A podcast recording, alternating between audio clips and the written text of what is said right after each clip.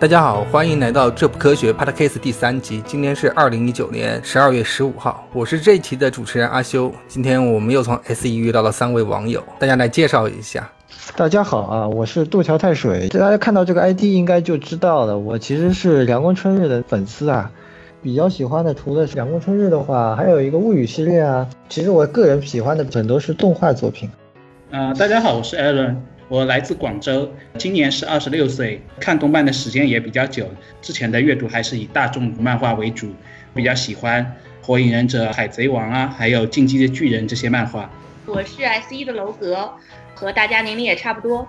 那我本身其实是一个腐女，从小五年级的时候《灌篮高手》入坑，之后看了很多腐女喜欢的作品，比如说什么《黑塔利亚》啊、《瑞》啊、《黑子的篮球》啊、《死亡笔记》啊这些。大家应该发现了，今天我们邀请的三位嘉宾都在谈论漫画，是因为我们今天要聊的主角是一部话题漫画大作——春堂聪的青春恋爱喜剧漫画《五等分的花嫁》。这部漫画连载于日本杂志《周刊少年 Magazine》，二零一九年销量是五百九十万卷，是二零一九年所有漫画类别销量排行第五。光听数字，大家可能没什么感觉，我来普及点知识：日本漫画销量最高的题材就是少年漫。少年漫销量最高则是热血王道漫，像大家都很熟悉的《死火海》，都是王道漫。五等分的花嫁呢，作为青春恋爱喜剧的少年漫，这是十年内第一次有这样的题材进入前五，在周刊少年 Magazine 上压到前两年大火的作品《进击的巨人》，成为了周刊少年 Magazine 的台柱子。前几年国内最火的漫画应该是火影了吧？火影忍者最高的时候啊，年销量是六百八十万册，而在连载的中后期，二零一三年，火影销量是五百五十五万，二零一四年五百五十万。五等分的花嫁今年销量是五百九十万，大家知道这个数据的意义了。而且五等分的花嫁连载才两年多，并没有多年粉丝的积累。还有一个前提是周刊少年 Magazine 发行量和 Jump 有一定的差距，能在这样的前提下销量超越后期的火影，就很能说明问题了。不知道各位嘉宾有什么看法来分享一下？炒作炒得好。个人觉得它其实是很明确的，有一个给大家一个新鲜感的感觉，不像是传统的那种恋爱喜剧，上来就让你去猜测新娘。某种意义上可以说是把悬疑要素引入了一个不常见的那个现实生活的那个故事里面。啊，我觉得这个数据确实是令我还是挺震惊的，就表明这个五等分基本上已经达到了像《海贼王》啊、《火影忍者》、《柯南》这种级别的漫画。可能也就是因为它有这么大的影响力，所以像我这种入宅不是特深的读者也能够接触到这样的漫画。其实在此之前，我看过同类型漫画真的是挺少的，对我而言也是很新鲜。本身是呃很震惊于这个销量的。其实一开始觉得五百来万还好，我看了很多作品都是上亿或者几千万嘛。但是后来发现他操了巨人，今年他比巨人卖的还高，我就觉得他配吗？他值吗？我虽然是他的粉丝，我都觉得嗯。这里我报一下数据啊，《进击的巨人》也是少年 Magazine 上发行的漫画，它的今年销量是四百七十万，在二零一九年是所有漫画销量里面的第七。对啊，我我为巨人不服啊！你想想，同样是 Magazine 的一个画的越来越好，一个画的越来越烂。我说画工，创哥创哥的画工一直是处于比较低的水准，我反正是这样感觉。春哥后退。这么说的话，我就觉得咱们要讨论讨论了啊。这句话很得罪人了，我自己觉得《鬼灭之刃》的画风不怎么样。如果画风好的话，就能够排第一。那《鬼灭之刃》今年可是第一啊，今年可是把海贼都杀掉了。那《鬼灭之刃》它不配，是也不是，因为你要知道，它一个恋爱向漫画，它画工很重要。我敢说，它一开始是这个画风，它绝对销量要少一半，因为它现在越来越丑了。我我倒觉得这应该是个反向思维的过程，就是说五等分火起来绝对不是因为它是个纯恋爱向的故事，是因为它不是一个纯恋爱向的故事，所以它才能火起来。嗯，实实际上很多人来看的是炒股党争来的，还有很多云看漫的人。就我在知乎上看到有一条说法，就是我从来没看漫画，但我知道它发生的所有剧情。嗯，我觉得开水这点说的跟我的想法很像。其实以前有一些非常优秀的恋爱喜剧。剧作品，但是呢，我觉得五等分它能够到今天这个销量，很大原因是因为它跨出了之前的圈子，走出了一个哎大家没想到的地方。我们现在其实同期竞争的党争漫画其实很多，什么学不来是不是老是天下第一？然后还有借女友，你要说马格镇上还有好几部呢，《租借女友》，我记得、呃前一阵子完结了一个，不过那个都是偏向正宫很明确的，就像什么寄宿学校的朱丽叶，寄宿学校的朱丽叶，对，那学不来呢？学不来的正宫倒好像真的不明确，否反正是五元天下第一。嗯，好，大家这里已经开始站位了。但是很明显，党争漫并不是只有五等分一个，然后青春恋爱喜剧也不是只有五等分，但是五等分就到了现在这个特别高的一个数据的情况，所以我认为啊，未必它只是本身作品这么单纯的一个这样的东西。是，我也，反正我看五等分，一方面是觉得这个妹子的人设好看，另外一方面就是我对她有一个很明显的剧情走向的关心，也就是谁最后能够吃鸡。对啊，作者直接说五位女主全是女主角，介绍直接就说女主角。党争漫里面其实都有点模糊女主究竟是谁的样子。他一开始呢会有第一个登场的人，这个人会让大家有一个很先入为主的感觉，往往这个人就被叫做亲女儿，或者是呃真钦定女主，像我们经常说到的伪恋啊，或者是神之道啊，这些漫画里面都是这样，只是现在很流行的把女主分散开来，不是一个固定女主。特别是学不来嘛，上来就是文理分割。呃，像这种纯粹的党争类，或者是一些套路党争类，也还是没有到五等分现在这个热度的。你们是怎么看的？因为五等分特别会卖噱头。那有些套路党争番，他自己把女主的名字就写上去了，比如说路人女主啊、伪恋啊。五等分首先他名字写的就是我全都要，但是又告诉你我只要一个，一直到一百一十二话。基本上百分之八十的读者都对自己的党派信心满满，都觉得我家肯定会赢，所以说把所有人的胃口吊得十足。一华党表示不同意。没呀，你要说靖哥哥，话是这么说啊，但我觉得啊，从村长的角度来说，他一他是想把一花放在一起的，他可能不觉得说读者会认为他一花没戏，他是强行让每个人两天四文，让五个人全部都过来安排一下，就给人感觉。你们把犯人集合起来了，这个时候我是真为侦探，我要公布谁是罪犯了。尤其是某人还提前宣称说，三天后我会公布谁是罪犯。对，其实瓶子君，我不知道你们认不认识，他提到了一个神探克伦坡的套路，就是先把案件扔出来，然后后面慢慢解释到底发生了什么。瓶子站了五页已经疯了。我们刚才聊了很多五等分为什么火的原因，这里我们还是要把五等分的花架的剧情大概介绍一下，就像每个恋爱漫画的经典开头一样。五等分也是 boy 遇见 girls 的故事，只是这次的男主角叫做善商丰太郎，他是一个没有感情的学霸，而 girls 呢是五个各有特点的女孩子，她们有个共同的特点，就是都姓中野，她们是中野家的五胞胎姐妹，她们的名字中都有一个数字代表她们的排行，分别叫做中野一花、中野二奶、中野三九、中野四叶和中野五月。五个女孩还有个共同特点，就是成绩都很差。于是他们的父亲就找了同级的学霸善商风太郎来做他们的家庭教师。从这里，故事开始缘起，接着又发生了各种有趣或有感人的小故事。五个姐妹们逐渐展现出她们多姿多彩的性格，也俘虏了许多喜欢她们的读者们。然后就被套牢了，想跑也跑不了，片儿。所以说，这是我的一个感触啊。大家可能多多少少。都是这样进来的，但是进来以后呢，现在是个什么心态，可能也未必跟当初的初心一样。接下来要聊一聊，大家是怎么接触到五等分这个漫画的？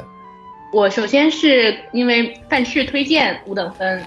当时一月新番啊，然后我才看的这个五等分。今年一月嘛？去年一月啊，对，今年一月，对，今年一月份，第一集一出我就去看了。我的第一印象，除了觉得它噱头卖的的确很大，那个新娘连话都不说，就为了隐藏那个声优是谁，这招做的挺好的。因为我受女性向论坛对这个漫画的介绍偏见很深嘛，像你刚刚阿修是这么介绍的，女性向论坛直接就说啊，他就是讲一个。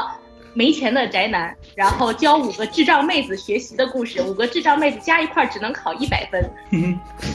我最开始以为是女性向论坛黑他，后来我发现这五个妹子加一块真的只能考一百分。看来女性的观点跟我们差距还是挺大的。然后他们还说，就之后就一个个智障妹子疯狂的喜欢上了女主角，而现在男对了，就疯狂的喜欢上了男主角。现在人气最高的那个三九，就是倒追男主角倒追最狠的那个，这就是我对三九的第一印象。那听你的说法，你是带着批判的心态去看看漫画是这么烂的吗？我是带着凑热闹的心态去看的。那想来是你的一个闺蜜介绍你去看的喽。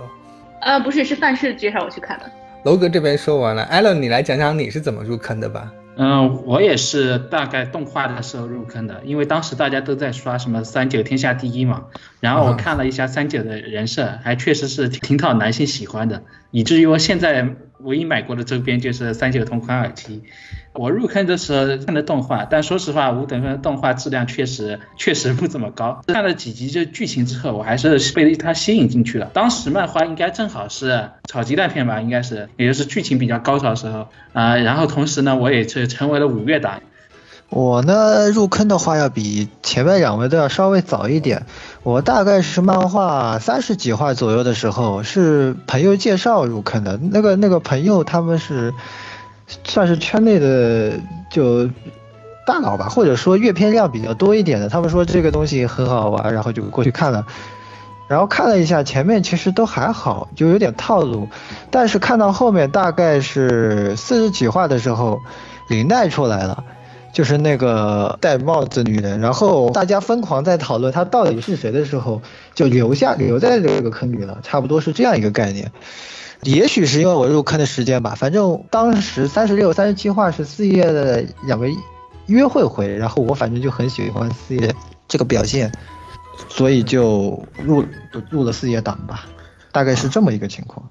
那你呢？就基本上也是缠上四叶的身子，然后入了这个漫画。那我发现大家都有一个，这不是，这不是，我要说这个是因为他那个段剧情还是很好的。行、嗯 o k 你继续。哦，其实大家都不是馋这个角色的身子，还都是喜欢这个角色的本身啊。发现一个，大家入坑的很大原因，可能都是因为某个角色打到自己心里很重要的一个点，关注这个角色后续怎么样发展，故事怎么样发展，然后就一集接着一集看下去了。啊、我是这样的。其实我当时看了第三集、第四集后，觉得没什么兴趣，就是好，觉得剧情很一般。但我实在是觉得三九好可爱，然后就追下去了。我们刚刚聊了很多，发现大家会不由自主的把剧情啊延展到角色身上。那我们现在聊一聊角色吧，因为五等分的花嫁是五胞胎，五个长得一模一样。这个漫画里面很不科学的是，五胞胎的发型完全不一样，啊、五胞胎的发色也完全不一样。但是就是有人会认不出来他们谁是谁，嗯、这个漫画大家都剧情里的人都认不出来。而且像你们看动画入门的，动画上来第一集新娘的发色就出现了，然后接下来出到五胞胎，每个人的发色都不一样。当然，像某些人的发色跟新娘的发色差距还是很明显的。还有人会用听声优的办法去一听，哎，谁是新娘的声优？那就说明呢，那五胞胎的姐妹是谁？说明大家在意一点就是。就是男主角风太郎他最后会选谁，其实是我们很关注的一个点。嗯，我就想聊一下这个风太郎，他到底有这么值得他们喜欢吗？京都偏前值得，现在不值得。嗯，我我觉得峰哥还是我还是比较认可的那个男性角色塑塑造吧。首先他的人设人设还是挺帅的，挺美型的，很符合女性审美的那种帅气的感觉。峰哥他的其他方面也很优秀，包括学习成绩，包括人品。虽然说有的时候显得情商比较低，但是一些事情上还是做的挺好的。当然后期的话，塑造确实出了一点偏差，尤其是最近的四连吻环节，觉得有一种渣男的感觉。但是我觉得还是这个怪村场村场搞的角色有点 OOC 吧。嗯，太水你看漫画看的多。都这德行吗？嗯，我感觉楼阁对于男性向的男主角的观点有一点跟我们男性有点不同。那那个太水，你来聊一聊，你是怎么看峰哥这个人物的？呃，峰哥的话，其实分很多个阶段。就前期的话，整体来说和春场的他那个创作习惯有关。前期你能看到他很多心理描写，然后就给给人感觉这个人是，甚至某种某些方面和自己还是很像的，有点小可爱，有点小闷骚，有点那个，他第一次见到三九的时候，还在那想天台告白的时候，还在想，哎呀，难道他是来告跟我告白的？然后实际上并不是。但是到了中期的时候，他关系加深之后，这个人他心里想什么就没人知道了，因为他中间心里一直没有不知道他为什么要做这些事情。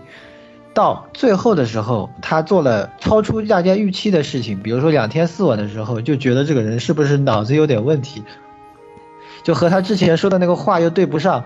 实际上，我觉得如果说把他的想法补出来，说不定也是一个正常人，就是因为不知道他到底在想什么，所以就感觉很不正常。OK，其实少年漫里面的青春恋爱喜剧男主都是比较套路的，而峰哥呢，我觉得他是一个比较套路的男主角。套路男主角是什么样的？首先他是个学生，因为少年漫读者主要还是倾向于什么学男学生嘛，对吧？他们设计他一个男学生好代入，在男学生的基础上就有一些变种，比如说成绩好和成绩差，大家也好带入。我成绩好我就带入成绩好了嘛，成绩差带入成绩差的。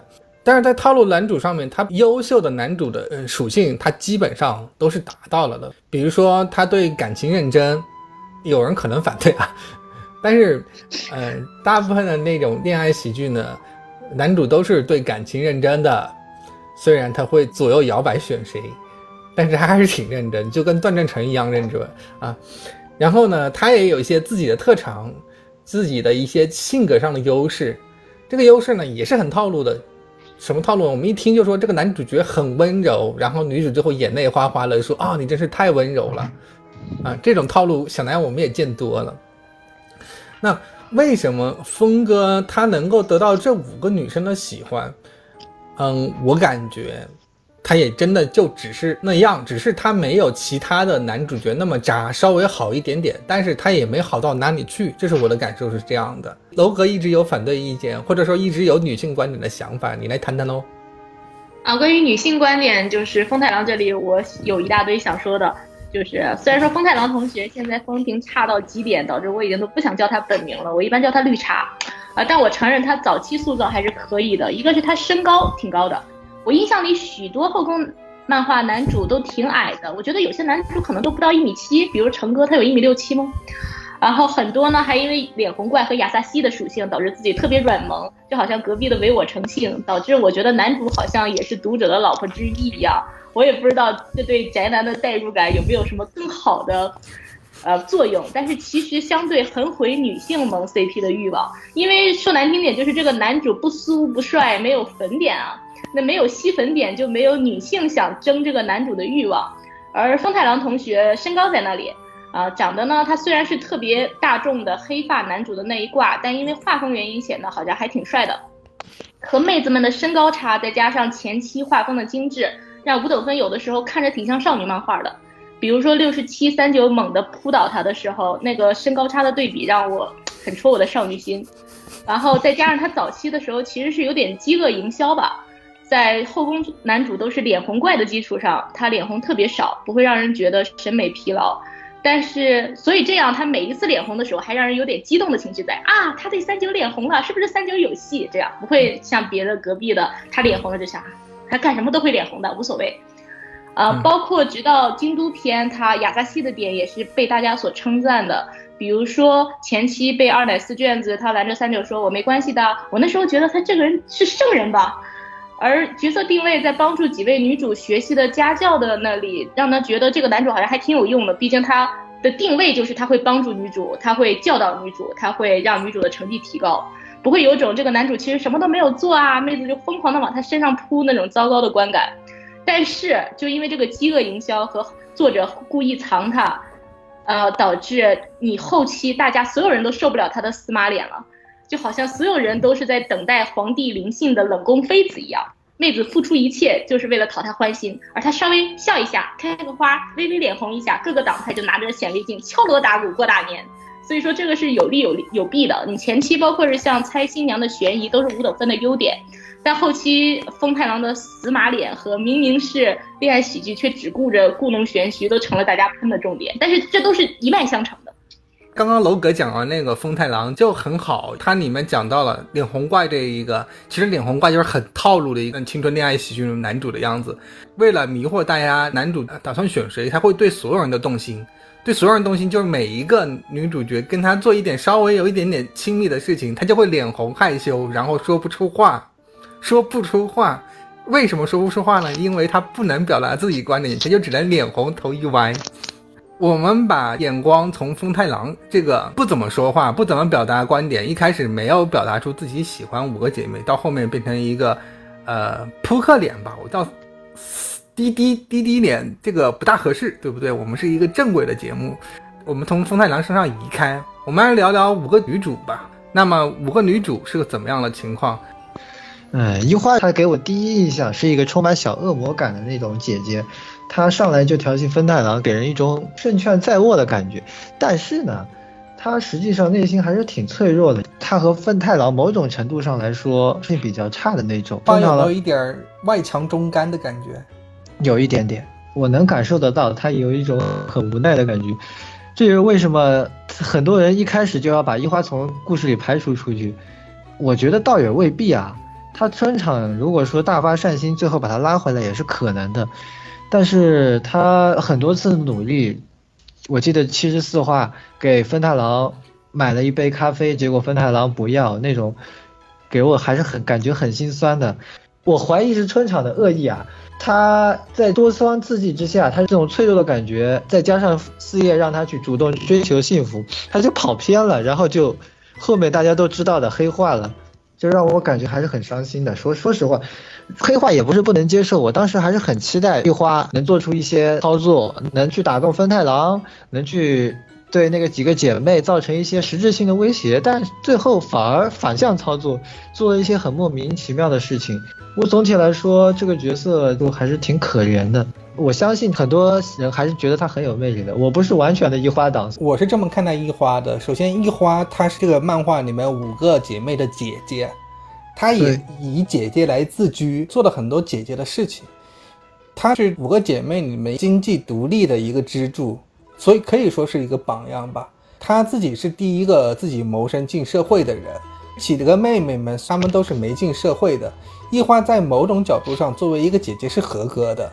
他一出场的时候很马马虎虎的样子，比如说他的一个懒散的房间不爱收拾，但是呢，你一旦碰到他真正让他去做一些事情的时候，他是一个靠谱的姐姐，他所有事情都可能控制很好。但是在他对风太郎出现感情的时候，他整个人节奏就乱了。一花是一很完善的一个角色形象，如果没有风太郎，他是整个章节里面五最独立的。说五月他其实挺独立的，但是一花比他更独立，经济独立。在后面搬出来以后，他已经开始养妹妹们了。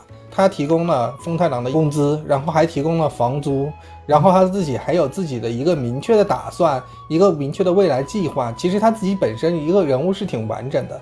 他最大的问题就是《神雕》里面有句话叫“一遇杨过回终身”，那种感觉很像。当他碰到 风太郎以后，他整个人节奏全部乱糟糟的。因为喜欢风太郎，然后又想应援姐妹。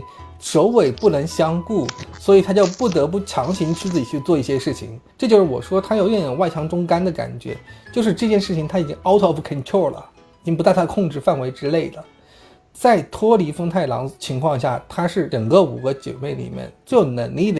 你们可以看到一点啊，就是在考试的时候，虽然大家都很喜欢方大同，都很努力，一花有工作的情况下，竟然还考了第一，他超过了三九，直接导致了三九那次告白失败了。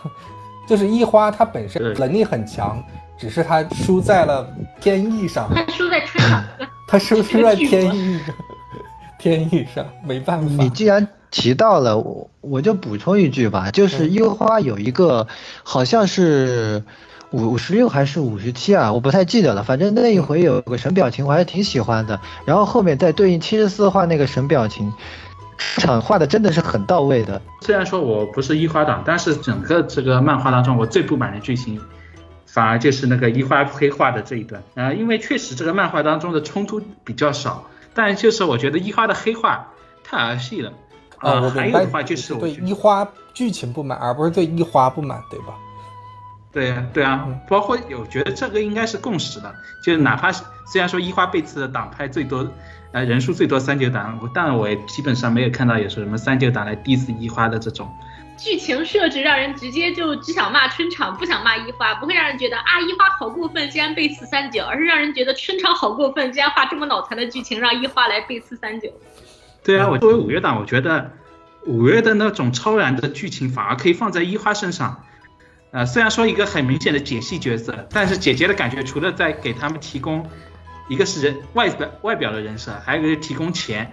以外，我觉得她在内心的上反而就没有体现出那种姐姐的感觉。但是我觉得一花很亏啊，他们五胞胎本来就不存在姐姐妹妹什么的，又不是说大好几岁。我觉得就是一花，就是你觉得她不像姐姐，可能就是她其实没有必要做姐姐，但她觉得我既然是大姐，就要努力扛起这个责任。但是她从内心，她的个人性格都不需要也不能够做，但是他又逼自己做，然后就把自己逼疯。而且说实话，一花的戏份也也很少。五月的确是五党说一花剧情少，啊，那是呃，五党一五党剧情更少，前期还是呃不，其其实不能这么说，你要说戏份最少的其实是四五，无论是前期还是中期还是后期，四五五的戏份相对都有点少，一花的戏份其实很多的，但一花的戏份你你感觉不到是因为什么呢？我大概注意了一下一花的戏份。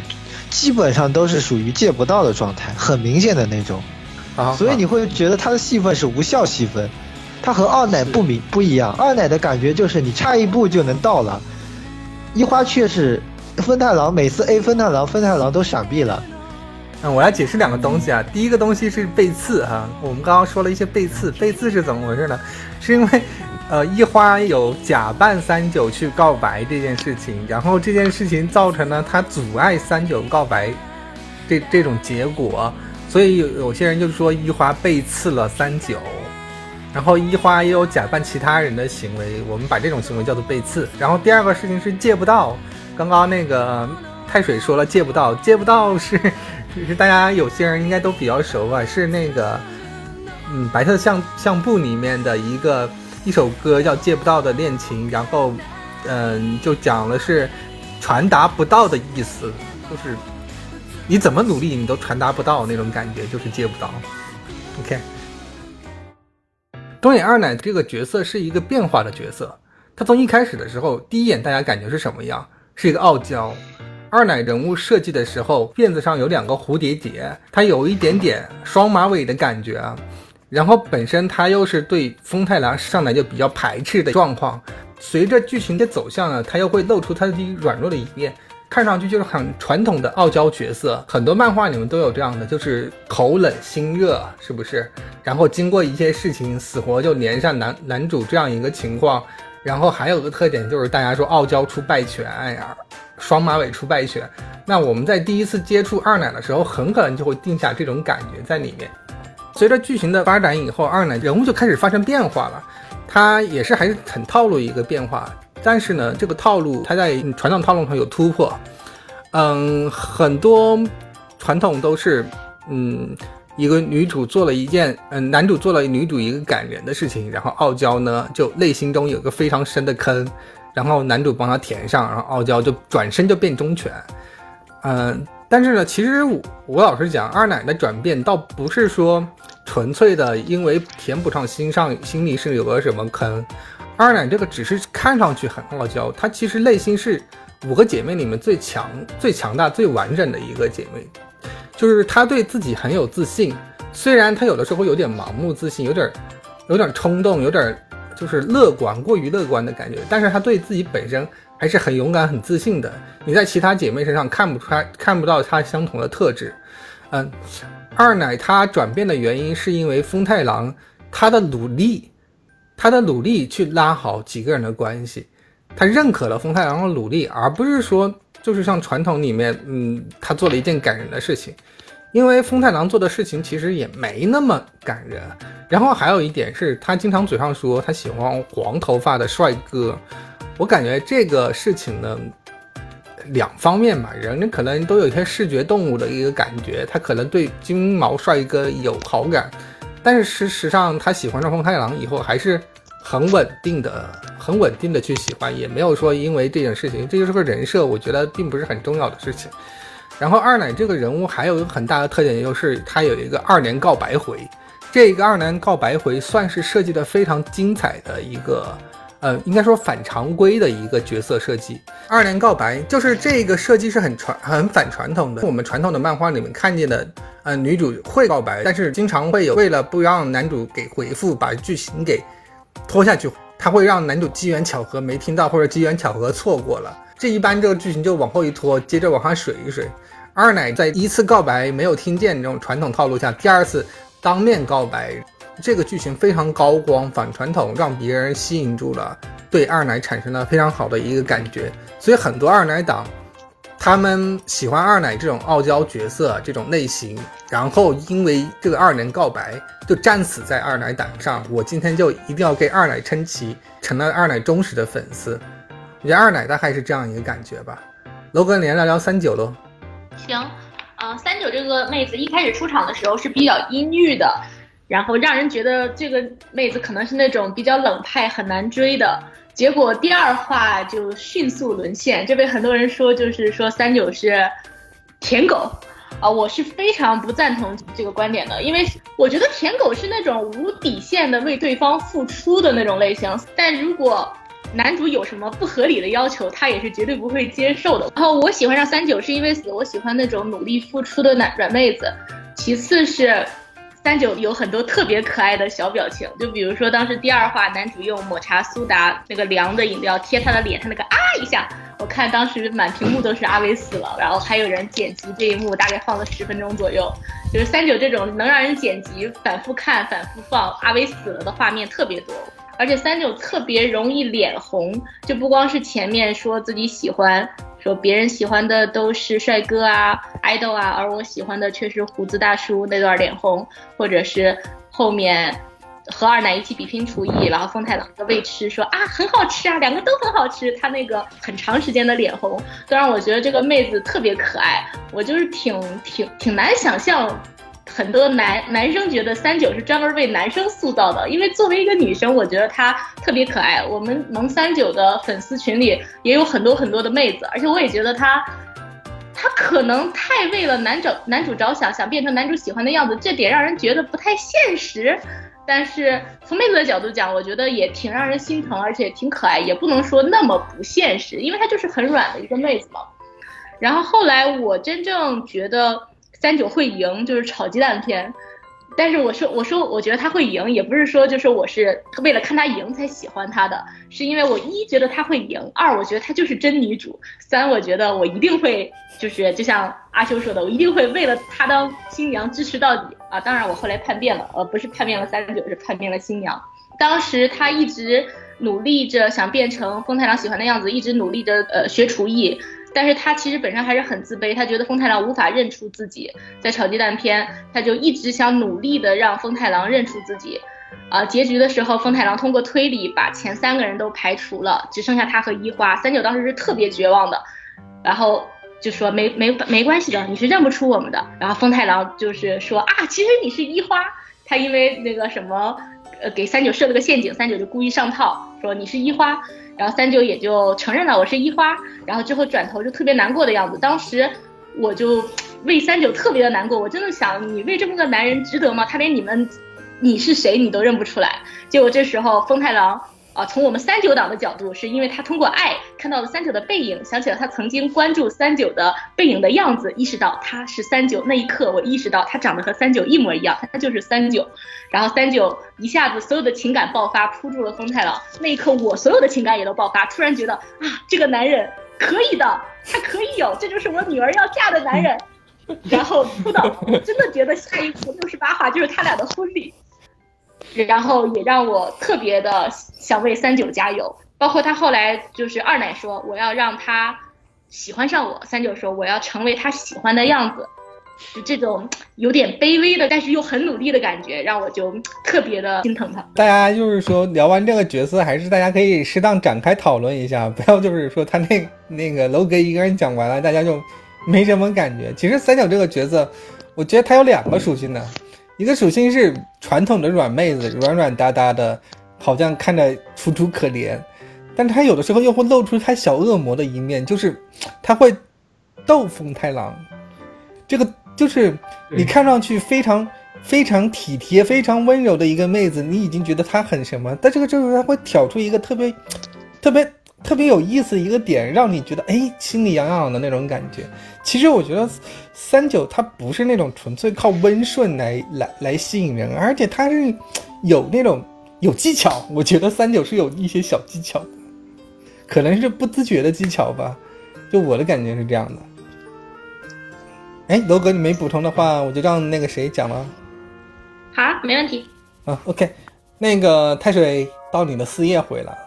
四叶的话，这个角色在我看来，其实他是一开始登场的时候是一个很标准的元气笨蛋型的角色，呃，这是很多人他喜欢的一个角色。但我喜欢的就是说，这个人很明显，他还是有一些背后的故事，这种感觉，就是差不多就是看到一个女孩子，哎呀，总感觉她好像没有这么。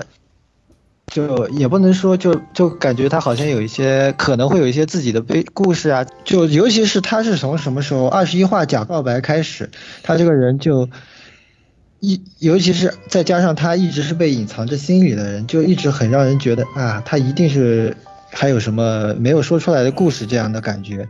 正是因为这样一种感觉，让人一直下下去，差不多就是这样一个。而且我个人最喜欢的四叶回，其实是很早期的一个。分太郎和四叶两个人约会的那两人回合，三七，他，嗯，三六三七嘛，就是我个人觉得是，我为什么觉得他是我最喜欢的回合？因为我觉得他是唯一一次让分太郎被打动的那种感觉。当他们两个人从那个秋千上跳下来的时候，那个那个气氛啊、氛围啊，说实话，我感觉是很渲染的，真的是很到位的。嗯，对呀。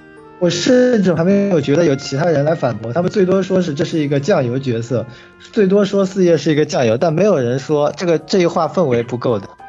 好，差不多就是这种感觉。后期的话，当他的故事真的接出来的时候，其实大家也都知道了，他就是这么一个人，他不是这么一个简单的角色。就其实我跟嗯太水喜欢的点不大一样，哦，我本人是比较喜欢元气笨蛋那种型的，然后四叶正好是。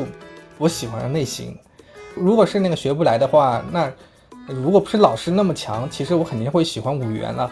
四叶这个角色上来第一眼感觉是一个，他的成绩是五个姐妹里面最差的。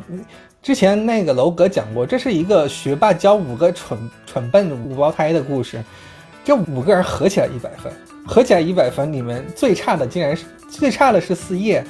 他还在平均二十分的水平里面，还在是拖后腿的那种，简直是笨到不可思议。但是人又是缺点也有优点，就是他的那种运动能力特别强。然后这个人看上去是一个特别开朗的人。我我喜欢的时候比较早，因为我看漫画的时候，我不是动画接触的，漫画接触的。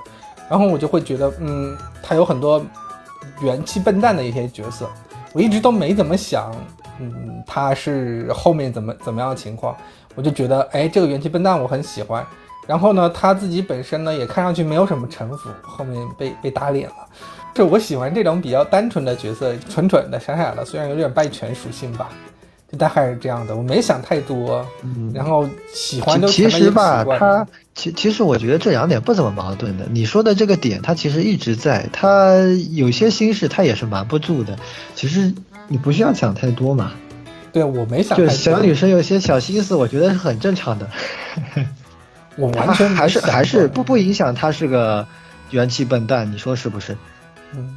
哦，我说阿修，你给我一种我本来想萌一个简单的女人，结果你这个女人竟恐怖如斯，被你骗了的感觉。我其实不怎么喜欢贴吧传出来的那种诸葛四叶啊，叉叉叉的。如果说只是说着玩的，其实无所谓。如果你真的认为他是诸葛的话，就其实我觉得有点问题了。我是这么认为的。是，而且我我觉得他并没有那个呃自己自己的那种规谋划在里面。事实上，我觉得他在整个漫画当中一直是处于一种算是逃避的那种。虽然说到就是那个学院寄回的时候。最终他那个自己去要承认面对过去了，但是我觉得他整个过程并不是他有那种自己在有一种呃谋划布局在里面，就纯粹是一个顺应发展的过程。我是这样看四叶这样的角色。我真有谋划布局，他直接他的意义何在？是为了让四个姐妹都喜欢上男主吗？他直接呃，他也是有啊，九十话，九十话不是提到了吗？荡秋千，九十话没有困难给自己创造困难是吗？对呀、我也这觉得他个你就要问春场了。有理由啊。九九十话里他不是这样说的吗？就是四叶说他他要让大家认识到风太郎是个好人嘛。哎，对，你想想，我打其实他只是想让大家觉得他是个好人。但是打住他但是打住因为我我先说一下，我们还没有介绍到领奈这一块儿，这个剧透呢，我们等会儿后面来讲吧，因为太欢乐了，没事，我觉得听众都是那个都是懂的是吗？都是懂的是吗？没有没有，我我们希望还是比较比较，就是比如说过一段时间有人没懂的、没看过的的来听的，也能没什么问题。OK，那呃，艾伦，你来讲讲五月啦。我是最喜欢的角色还是五月，包括我为什么喜欢她这点呢？我觉得五月甚至可以说是五五个姐妹中塑造的最好的。当然，这是我一家之言啊。就五月的优秀点，其实在于两个反差，一个就是她的表，一个是就是外在形象，就是那种很可爱的、很可爱的吃货妹子的那种感觉，又天真，嗯、然后还有点笨笨的，但是又有一点努力的那种那种感觉，这是她的一个形象的一面。但是她同时也有形象的另一面，包括很坚强，包括其实她是五个姐妹当中，呃，意志最坚定，同时也是因为一些原因，她能够把整个事情能够超然度外的这样一种感觉。所以说，我觉得五月这个角色塑造出来一个反差，就是她在吃货萌妹子的外表之下，是一个很坚强、很成熟的那种女性的形象，所以这是她最吸引我的一个地方。然后的话，她在初期塑造有一种那种王道女主的感觉，但是在后面的塑造又把它超脱出来。虽然说这个最后的话，五月可能是甚至没有进入恋爱线，但是我觉得她的形象已经非常的成功了，甚至可以说比啊其他四个姐妹塑造的更加成功的。这就是我喜欢这个角色的一个原因。艾伦一直在跟他的角色告白，就是我为什么喜欢五月。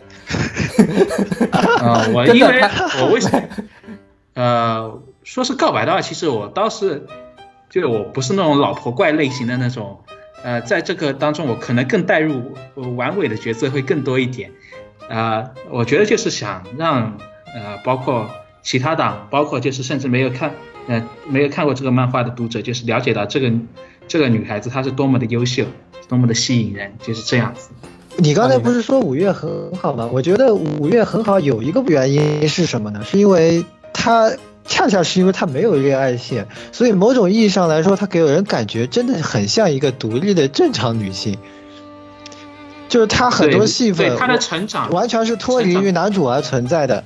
她很多戏份就是她自己的成长。如果你用这个角度去看的话，其实，其实她其实可能某种意义上来说是更加更加像一个正常女性的感觉。对对，我就觉得就是二奶三九这些，我觉得感觉都是现实当中就不存在这样的女生。但五月我就感觉很像你那种高中的同学那样的感觉。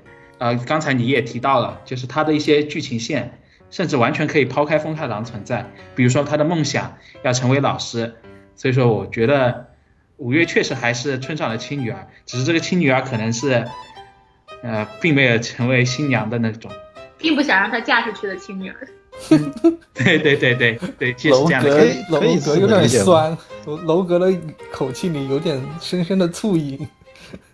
也没有，就是艾伦说我是站在代入完美的角度最喜欢五月，说五月塑造的最好，我就给我一种他站在完美的角度心想，我的四个笨女儿都喜欢上那个傻子了，现在就我五女儿没喜欢，五女儿干得好，你是最棒的，给我这种感觉。对啊，对啊，不是春场钦定五月最像林黛嘛？然后岳父不是喜欢林黛嘛？然后就不就是出来了吗？伦理梗我们就停，这个这个还伦理梗我们停一停，这个伦理梗适当。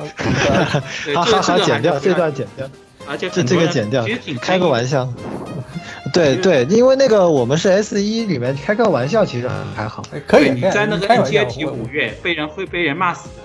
啊，就有人在我我在我这个不可认真。如果如果你要保留，一定要要一定要把我这句话截进去，不不不算认真的。知道知道知道。好好好，就这样。到这里，S 一电台节目五等分的花架特辑上集就结束了。今天我们讨论了五等分的火爆，大家是如何接触到这部作品的，以及大家是如何喜欢上自己推的角色的。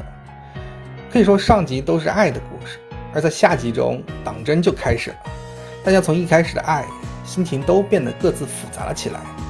我们会深入讨论剧透话题，以及五等分外的那些党争故事。那么我们下期见，拜拜。